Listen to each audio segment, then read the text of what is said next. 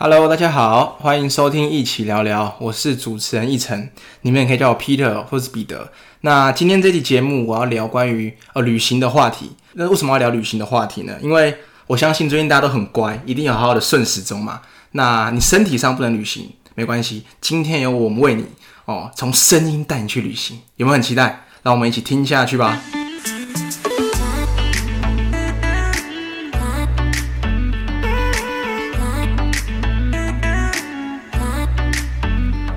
OK，好，那本集节目啊，本集节目一样是由我们的 Peter's Grocery 彼得小铺赞助播出哦。Peter's Grocery 目前贩售的是超级食物之一的藜麦，他们提供高品质的藜麦及良好的售前后服务给厂商及消费者。那有兴趣的朋友，欢迎私讯我们 IG 一起聊聊。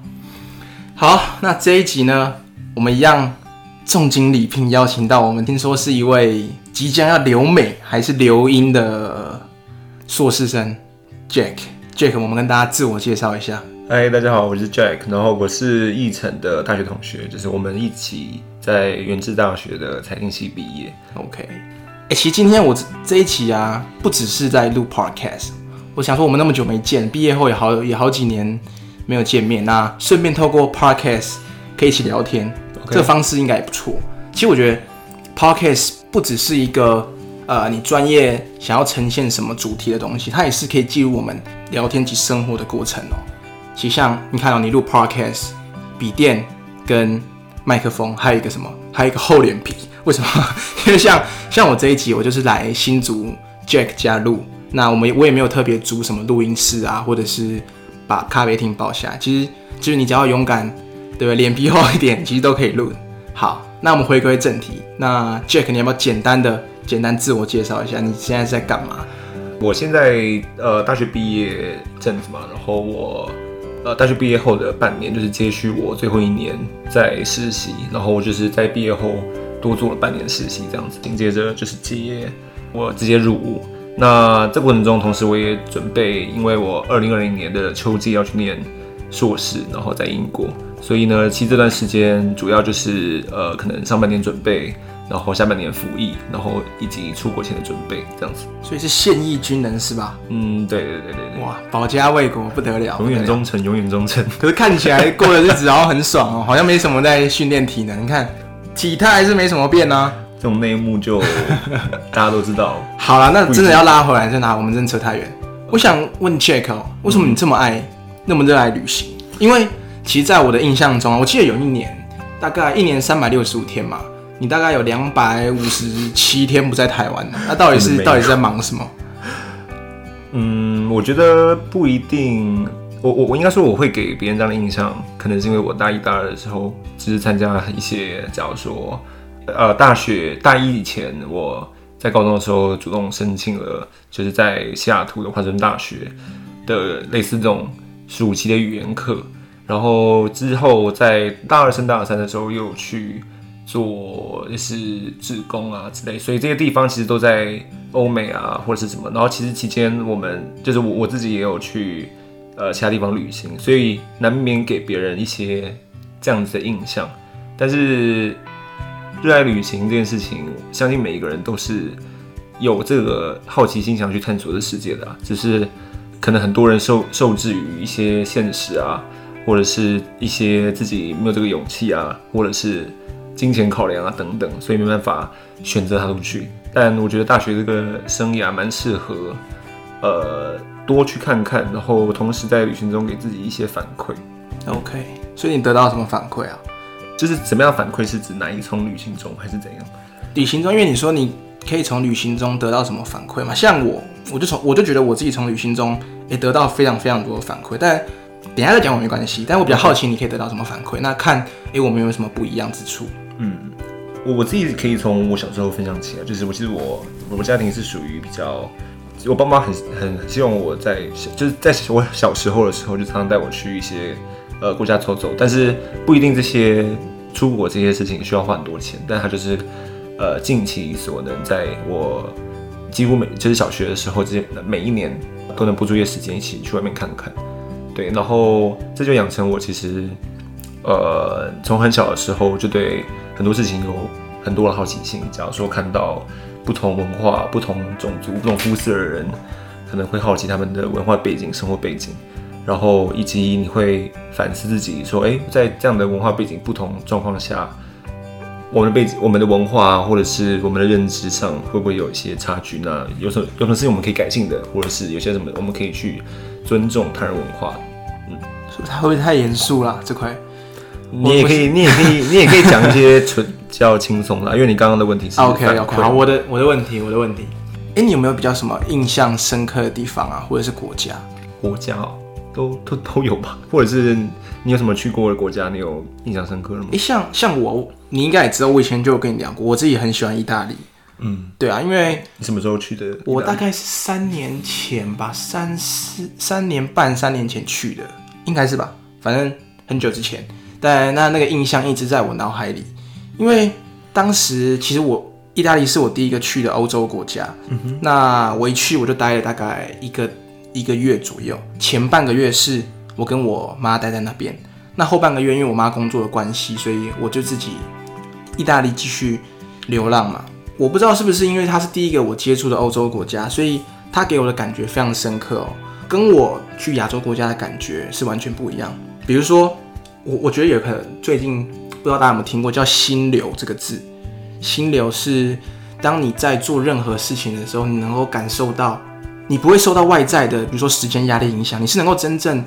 沉浸在那个状况之下。所以当时我去的时候，虽然啊一开始大家都想说啊意大利很恐怖啊，或者是什么黑手党，那全都是 bullshit，就是 真的，因为虽然我看到很多可能肤色跟我们比较不一样的人在街上，但就像好，比如说我从威尼斯啦、佛罗伦斯或者是比萨，最后到南南意等等，风俗民情完全不一样。特别是我我自己一个人在南意的时候，我感觉特别深刻，因为其实你自己一个人，你没有什么不能说依靠，你无拘无束的状况之下，你才能够真正的去感受这片土地。因为当你今天跟其他人一起之后，你会不能说是包袱，是你会想要依赖另一个人。对，那当时啊，我就自己走走看看，也没有特别安排什么行程，反正就是躺在沙滩上，哦，喝了一杯白酒还是啤酒，真的是有够爽。现在想起来就很爽，但那个是 对，但那个爽的是你好像在感受这个世界什么东西。哎、我这样讲会不会太不会啊，真的吗？不会不会，我很好奇啊。因对？因为我不知道哎、我就我就学，因为我觉得我们亚洲人的生活太太紧绷了，你就躺在沙滩上，然后看着那些欧洲人啊，也不穿衣服，不是不是不穿衣服，就是看他们好像都不用工作，嗯，然后喝酒、聊天、游泳，就这样子，就这样子的生活，好像其实也很惬意哦，并不是说你一定要赚到多少钱。他们哎、后来我才去了解他们的生活习惯是，他们几乎赚多少钱啊，就花多少钱，他们有点活在当下的感觉。嗯，但是台湾人或者是亚洲人啊，他们就是想要存一笔钱，然后等到四五十岁、五六十岁退休之后呢，再开始去做他们想做的事情。嗯，但中间其实变数太多了，我觉得活在当下是一个非常重要的，怎么讲，一个心态，对吧、嗯啊？哎、怎么都我在讲呢？其实不是我要采访你吗？哦好好好，那换你，你觉得你就像你听我这样讲完，你有没有什么比较哦印象深刻的，或者是你感受特别深的地方啊？我可以分享我两两年前的经验好了，就是算是蛮难得有这个机会可以待在呃那时候去捷克，然后是做志工计划，然后难得有这个机会是呃可以留在欧洲国家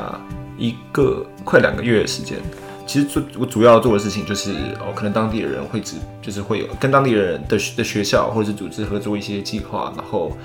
帮当地小朋友上一些课，然后让他们有拥有国际观。呃，既然今天的主题是旅游，好，我就主要讲我旅游的部分。欸其实没关系啊，你就嗯，就是你觉得你什么特别印象深刻，其实都可以讲，也不是，其实旅旅游旅行这个层面其实蛮广的哦。好啊，就是呃，在那边的时候，其实好在机场的时候会看到有呃捷克文，然后会有呃韩文跟越南文，然后这时候我就会很好奇，为什么这样的一个国家会有这三种语言，三种语言变成是机场的指引标识。然后我就去问了当地人说，诶，为什么你们会使用这三种，不是可能英文或德语这些欧洲比较主流的语言？然后他们就说，其实他们当地有非常多的越南移民，然后至少可能占的人口比例可能有十趴以上吧。对，所以我就蛮惊讶，其实很多越南移民，呃，移民到了捷克，然后在那边做各式各样的工作，然后可以在他的班级中看到蛮多的越南面孔。然后其实我就蛮惊讶，一个这样的一个欧欧洲国家有这么多的这这些移民，然后这些可能会这些移民可能是呃受到的影响是它的产业的组成啊等等，所以我就可以从这些旅游的过程，然后去呃了解当地的一些风土民情啊等等。所以你有吃越南河粉吗？哦，还真的有，但是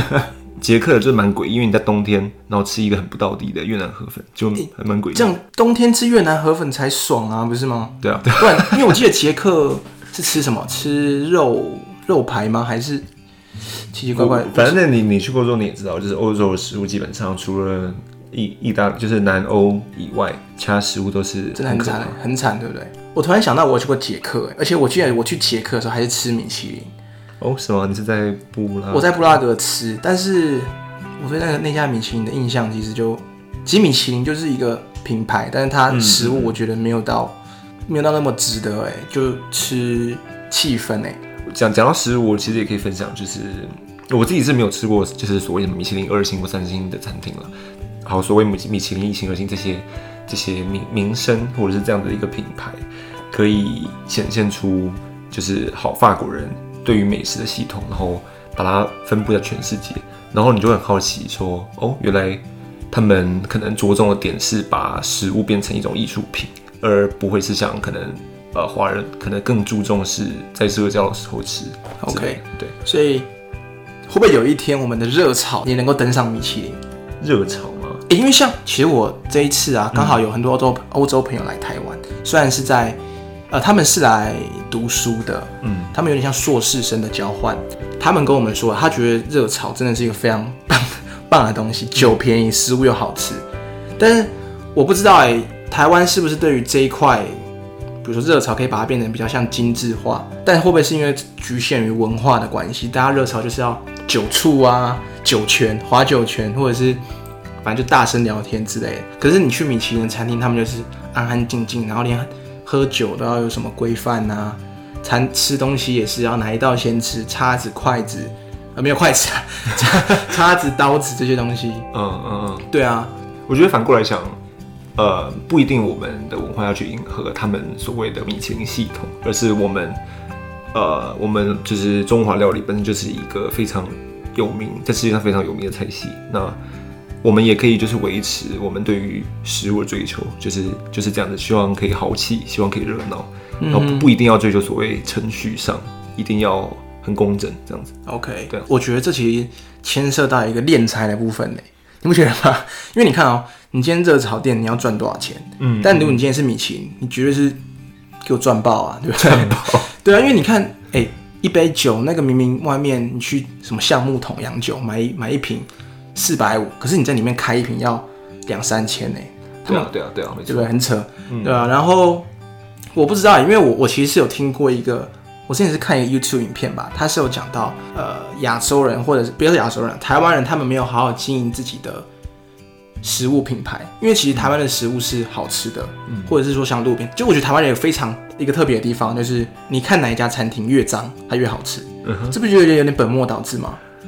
嗯哼，对不对？你有没有你有没有这样想过？因为你看啊，今天我们去看餐厅，不是说哦哪家越越干净或者是越漂亮，而是看人越多，但通常人越多都是越脏的。但是嗯，嗯，你说哦，对，就是不知道啊你在那个越脏的环境之下，一定是什么便宜，我们饭吃到饱，CP 值又高，它塑造出一个旅游形象的话就很难。比如说菜市场好了，我们就以菜市场为例，台湾的菜市场就是那样子。我我我我没有批评台湾菜市场的的任何原因，只是说。当我看过欧洲的菜市场，他们一样是传统的菜市场，可是他们把每一摊都弄得干干净净，一样是有古早的感觉，跟超级市场不一样。但是台湾的菜市场就是那样子，所以但我没有批评，只是建议啦。我觉得像现在台北市有在做这这一块嘛，很好。那我也没有什么政治立场，只是对不要不要偷干掉我，只是说我刚好看到，我觉得哎、这一块是我们可以去学习的地方。不知道其他立法委员还是 去参访，到底在给我钱花到哪里去，你知道吗？嗯，对，因为因为我觉得这个并不只是只是说我们维持我们传统的文化就好，而是应该要去学习人家包装，然后对去新手，对，然后你今天才才能变成说振兴你旅游业啊，或对啊，嗯，我我自己是蛮同意你你说的啊，就是其实很多文化可能就是像台湾本身文化，可能就是比较所谓的上不了台面，以你的说法。有有事实的包装，其实就会蛮好，像是可能哦东门那边就自然形成了，就在那边有很多台湾的小吃店，然后他把它弄得店面很漂亮，然后把它摆盘啊，或者是装很精致，但它其实就只是可能一般呃台湾所以就是每个大街小巷都吃得到的料理，但是他把它弄得很精致，那就会吸引可能日本啊，或者是东南亚啊东亚这些的旅游，或者甚至是各国的人。来品尝，所以我觉得我我我自己蛮同意你说的啦，就是可以稍微多做一些包装，然后就是这样子。OK，哎，这样我我我会不会有点矛盾呢？因为我刚刚前面才才嘴米其林，然后没有说台湾的餐厅或者是菜市场它不够有怎么讲不够体面。我我觉得就是都要做吧，因为毕竟你你要一个一个外国人然后来台湾，即即使他知道这个食物很好吃，但是他要克服他心理障碍，假如说环境不干净，然后呢呃沟通不友善。然后来去这么多难关，然后最后他才吃到那碗面，我觉得有点困难。那何不我们都把彼此的文化撮合，就是磨合一下，让他可以很轻松，不需要跳过太多就是文化障碍，然后去品尝到这些食物。我觉得可以这样思考。OK。哎，好啊，那不然我们我们刚好聊太远，聊太深入了。食物啊，对，我们拉回来。那你有没有哪一个国家的食物是你觉得哎真的不错的？因为像。基本上，我觉得我也没有，真的不是在批评，我就觉得欧洲的食物啊，除了南欧之，就你刚，就像你刚刚讲嘛，除了南欧之外的食物都真的很惨。那你有没有觉得哪一个国家？因为因为像我去法国过嘛，但你还要说法国是美食之都，可是我坦白来讲啊，我去法国之前，因为法国是我上一次去旅行的第一站，但你知道我当时吃到最好吃的食物在哪里吗？嗯，你说。是在国泰航空飞往 欧洲的 对的是的飞机餐上面呢，嗯，就我我也不知道是我们台湾人的口味比较不一样嘛，还是怎么样？我我自己也有两两种想法，第一种是本身我们自己的文化就是比较习惯呃主食是米，然后以及我们习惯热食这样子，那我们当然会更习惯呃自己自己的食物。然后，即使是可能东南亚，然后在泰式啊、粤式，或者是东北啊、日式、韩韩式这些食物，我们都是从中华料理分散出去，我们可以更习惯。另外一个就是可能欧洲人并没有像呃华人这么重视吃这件事情，一定要把，因为我们华人常常把吃这件事情变成是社交中很重要的一环，但是欧洲人可能就认为吃只是他们冲击一种方式，但他们社交会选择在。咖啡厅，或者是一起去户外运动、爬山等等。对于吃的这件事情，它的比重我们放的就不一样。OK，还是说，还是说，因为他们吃都要配酒嘛，所以他们其实酒喝下去也不知道自己在吃什么。有那么严？我我是我是没有这样觉得啊。毕竟酒也是蛮重要搭配食物的一种。是，对对。所以呃，对。好，没有，我们跳过这一块，我们聊一些其他的。好，这实在是讲不完，这是一个一个。死亡回圈，那你你觉得啊？因为像旅行有很多种方式啊，我我相信你也尝试过一个人旅行嘛。一个人旅行有什么感想？跟跟大家一起出去玩？因为像我之前好几年前也有独自就是跟你聊过啊。我觉得在一个人旅行之中，其实蛮多人不解为什么我们要一个人旅行。哎，他就说一个人旅行有什么好玩？但你觉得一个人旅行它跟大家出去玩的差别在哪里？当然，跟一群一群人出去玩，就是有好的照应嘛。然后，呃，你在筹划一些规，就是行程啊，安排住宿啊，安全上啊，都有很好的支援。但是相反的，其实你在感受文不同文化感受，或者看到一些风景，你有些想法的时候，会迁就于别人，对他迁就于别人的表情，迁就于别人的想法，然后你受了一些影响。那自己旅行的好处就是。最直观的就是自由，你想去哪就去哪，没有任何呃旅行团，没有任何呃亲朋好友的限制，你就可以决定自己想要去一个地方。然后就算是独自坐在呃一个大广场前面，然后看着熙来攘往的人群走过，也是一种很好的体悟，可以去观察每当地的人的生活啊等等。所以其实自己一个人旅行就是有有这样子的魅力吧，我觉得。OK，好好吸引人哦，听起来。你可以分享看看你有什么自己一个人旅行吗？我其实蛮蛮多次的，但我印象深刻的时候，好像是我在西班牙的时候，因为、不知道哎，那时候也我那时候也是突然想去，但我没有安排什么，我连行程都没有安排，就只知道去哪里。但我发觉啊，你没有安排行程，然后又是自己一个人的时候，你会有很多惊喜哎，嗯哼，处处啊，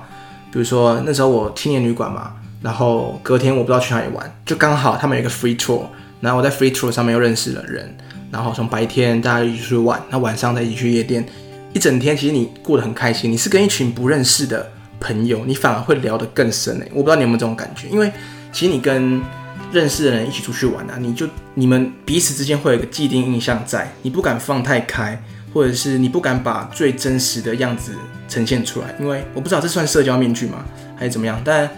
你就会想要保留一些东西。但你今天跟那些不认识的，不管是外国人还是不管还是不认识的本地人、台湾人或者是亚洲人也好，因为彼此不认识嘛，所以你今天讲什么，对方也不知道你的背景会怎么样，他会给你最真实的建议，或者是最、最真心的。但如果今天我是你哈，我今天我们两个好了，我们两个一起出去玩，我想跟你聊什么，我一定会顾虑到你你平常对我的印象，所以我跟你讲什么，我不敢讲的太，不是说太深入，就是我不敢把完我完全的想法表达出来，我怕可能会影响你对我的看法或怎么样。嗯，我不知道你的你了不了解我的意思，而且所以当我在一个人旅行的时候，其实是很放松的欸。是吗？那你会、呃、可能担心呃好安全上啊，或者是面对假如说别人不友好的对待，那你会有什么样的反应，或者是你要如何解决这种忧虑？不安全，你说不安全跟不好的对待嘛？就是假如说对方可能因为哦你是亚洲人，或者是怎么样，然后就对你有了莫名的敌意，你也不知道为什么，不会啊，练壮一点啊，健身就好了。开始干坏对。是啦，因为呃，你说不安全，我我倒觉得还好欸，我反而觉得一群人出去才不安全，你不觉得吗？因为一群人，你看大家一看就知道你是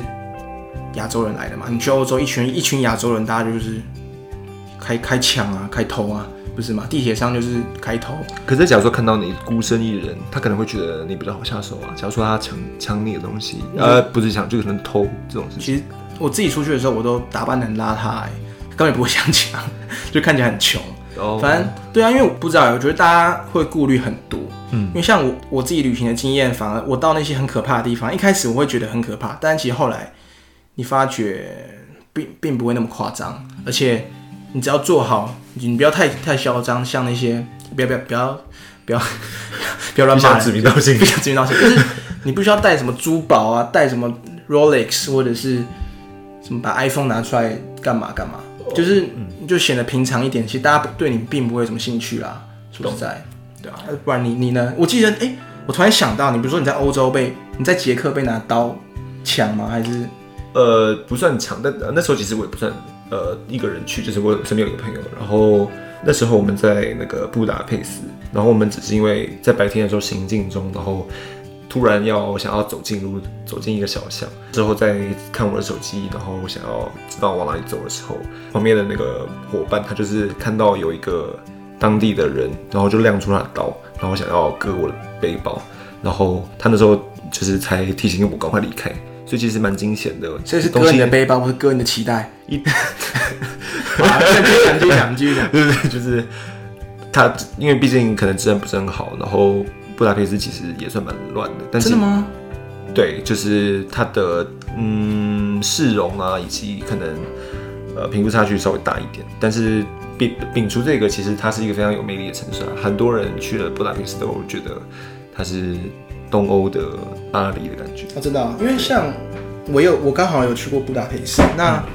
就这么刚好，我也有一个发生一个事件哦、是我才一刚到，就有两个人，哎、不是，是有一个人先来问我说，哎、你需不需要帮忙？我可以帮你找你的 hostel。我一开始也没想太多，因为他看起来，因为我那时候就是在找路嘛，就像一个死观光客。对，那他看起来就像当地人，他要帮我。那好，我就跟他讲一讲。后来讲到一半，突然另外有两个人走过来，他们自称是警察。嗯，那他们就问我说：“你们是不是在毒品交易还是干嘛？”嗯，就叫我们把两个人证件拿出来，然后翻我的钱包。哎，我就但这么刚好哦，我钱包里面没没半毛钱，都花光。嗯所以后来我才知道说，他们其实是假扮的警察。那那个问路的人也是故意的，嗯就他们其实是一伙的。嗯哼，他们要就是看你皮包有没有什么，就是怕我们两个有什么毒品交易，然后看你皮包里面的东西，但其实是要把你的钱抽走，夸张吧？就这么刚好，天公天公狼啊，就刚好我前几天就把钱花完，然后是剩剩信用卡，那后来他他有怎么样吗？就是没有啊，因为没钱他也不能干嘛，但我要偷你提款卡，或者是那他又不知道密码，对不对？哦，但他通常他们都是在偷现金啊。懂懂不懂。过就是刚好就是你在就是跟你一样在布达佩斯的例子，所以他是穿着是警察的样子吗？没有哎、他不是。那你还给他钱包？啊没有，他们两个人啊，三个人在、哦在我旁边，但我一开始真的没有想太多，因为我想说啊，反正应该应该应该还好吧。不疑有他，把对钱包不有他。交出去。嗯。对我就只是给他看证件，那后来我才去问，我才去问真正的警察，才知道说哦，其实欧洲有很多这样子的例子，所以我也学了一课。其实，其实你这样讲，我也遇过一些，就是像这种在国外，然后这种比较比较不安全的例子，像是之前我在美国，就是我我高三毕业的时候，我去美国念那个语言课，然后我那时候在搭公车的时候，然后我下车我就忘记把我的钱包带下来，然后我想到的时候，公车已经开了，所以我下意识就是立刻拦计程车追那巴士，但是那个计程车司机好像是一个墨西哥人，然后他其实也不是很了解我想要讲什么。我我我那时候可能英文也没有那么好，那没办法跟他完全沟通。反正最后公车追丢了，所以然后那时候刚好那一天就是美国国庆日，所以我打电话去公车公车总局问说，呃，打电话去警察局，然后警察局没有开，然后打电话去公车总局，公车总局也没开，然后就变成我那一天根本就完全没办法去找那个钱包，然后呃，我六日接接下来就紧接着是六日，然后六日我也完全就是没办法请警察协助，我就只能等，而且在美国这么乱的地方，基本上你可能钱包丢了，你就你就完了，然后我那时候可能也只能找身边人借一些钱，然后期待星期一的时候他出现。然后呃，算是很幸运的，就是在下一周星期一，我我朋友帮我打电话去工作总局问，然后他们就说捡到我的钱包，OK，然后我才算是很惊险的度过这个这个六日对，就是我我我那六日基本基本上睡不着，我就是想说，如果我没有钱，我在美国已经死定。那对啊，那可能会被学校赶出来，我可能就被遣送回国。最惨的我就想，可是这例子不太一样哎、是刚刚我那个是有生命危险了。我刚刚是有心人士对来看我的东西，但你那个是自己忘记，对啊，所以我想给我，你是不是想给我怪美国？我没有没有，我我只是纯粹说，就是在你你在哦，在异人在异乡的异乡呢遇到一些紧急事问题知道该怎么对对对怎么办？OK，这样大家听起来会不会又不想出国了？我们 我们不是要跟大家讲，其实出国很轻松，然后没什么可怕嘛。嗯，但这样大家大家听起来会不会又 说不是不是，就是说哎怎么怎么怎么那么恐怖这样子？呃其实我觉得这些都是有趣的事情哎、嗯这些都是其实你发生这么多事情，反比较我觉得还是一个比较特别的回忆，相对于你看什么美景啊或怎么样，这些事情反而是你能在异地，然后你可以学到的东西，你要怎么自己去处理？对啊，毕竟可能你并没有，就是你在在你自己的生活圈、自己的生活模式里面，没有那么多机会遇到这么多突发事件，所以其实，嗯，你你不一定是出国，或者是你纯粹就是去旅行，然后呃，在台湾也算，你都可以突破你自己生活那个那个单调的回圈，然后去接触一些这种额外刺激。这个额外刺激有有时候会给你一些不同的想法，或者是培养你，假如说独独立生活的能力啊，然后如何更好保护自己、管理自己的生活，其实这都是很多旅行中可以给自己的反馈。哎、可是这样会不会要花很多钱啊？我我想大家一定会有这个疑问，你这样出国这么久啊，或者是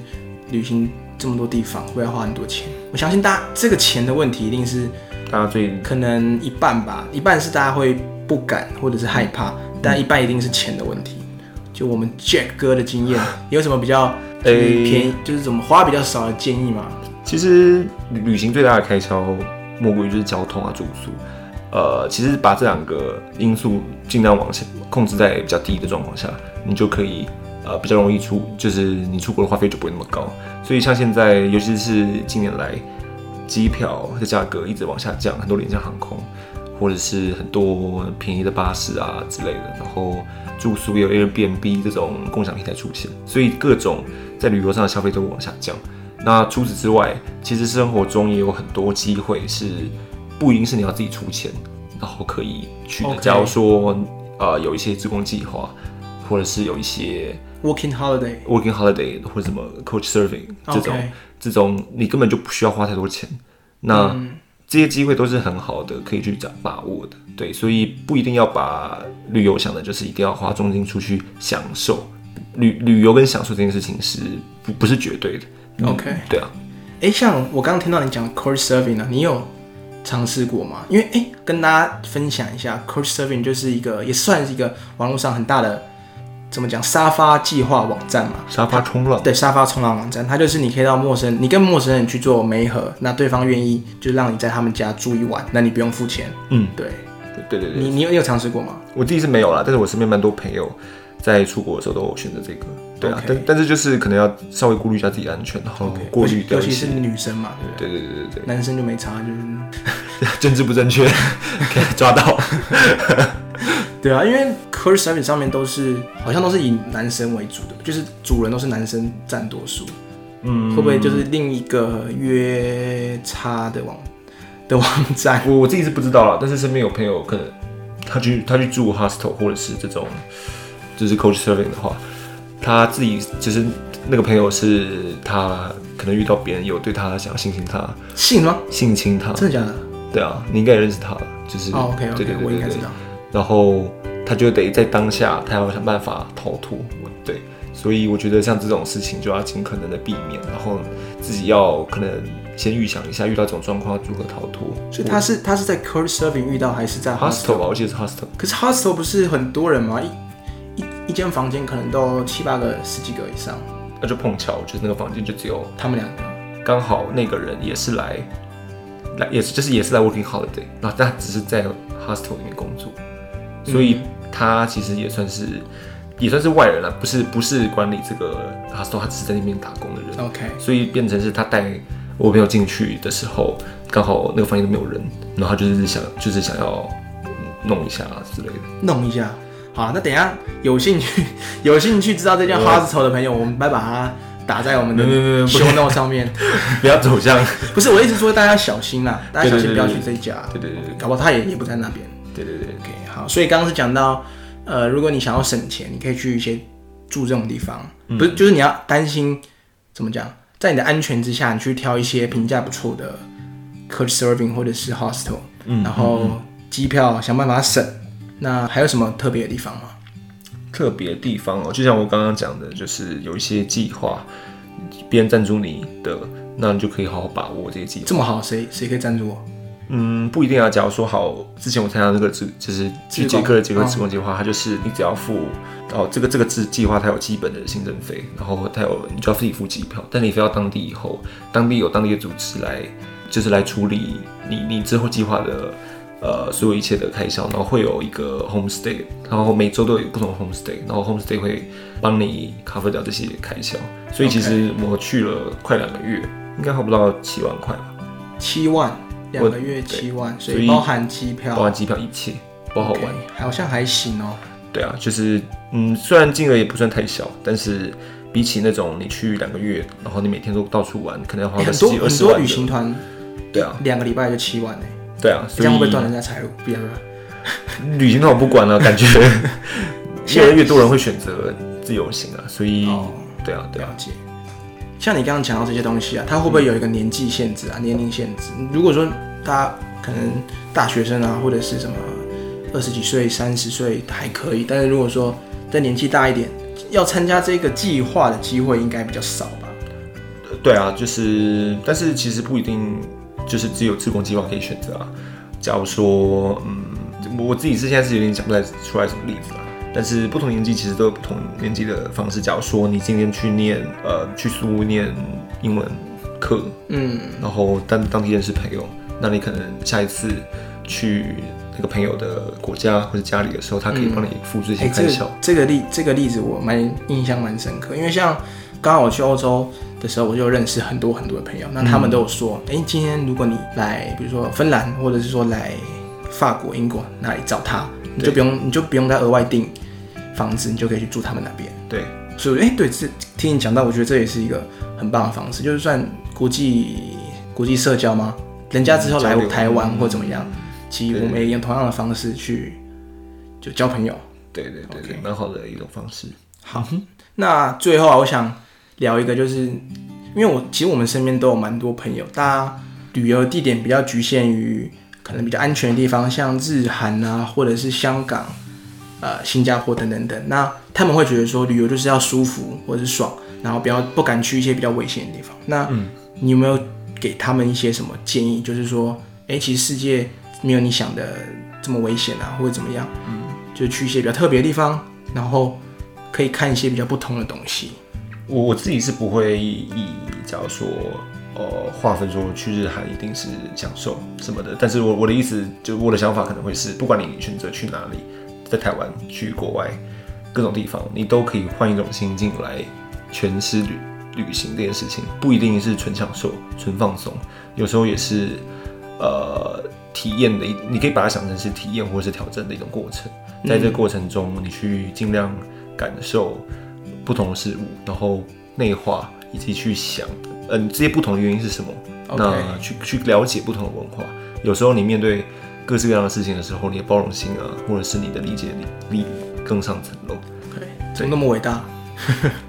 也不一定是这样，你也可以走享受路线，等只是看你的目的。OK 对啊，好，Jack 还有什么就是建议吗？或者是最后有什么想分享的？想分享的、哦、就是把把握你，如果如果你还在二十岁的话，就是二三十岁哦都是年轻人的话，就是好好把握你的青春，别忘了，就是在工作忙碌之余，然后为了你的梦想打打打拼之余，可以拨一点时间出来，到处走走看看。然后其实台湾其实台湾也是一个很好去看看的地方，像呃现在现在现在疫情这么严重，其实很多人没办法出国嘛，那其实台湾有很多地方可以去，然后很多人会选择爬山啊的地方。对啊，就是我觉得我们可以等疫情再好一点点，现在还是先顺个时钟，对对对对对先顺时钟。呃，好，谢谢 Jack。那最后啊，谢谢大家听完我们这么长一段的唠叨，也不是唠，就闲聊啊。那还没有订阅我们 Apple Podcast 的朋友，赶快去订阅，然后帮我们留言，再按五星。然后 Spotify 也可以帮我们订阅一下，跟追踪我们的 IG 一起聊聊。非常谢谢大家，那我们就下次见喽，拜拜。拜拜。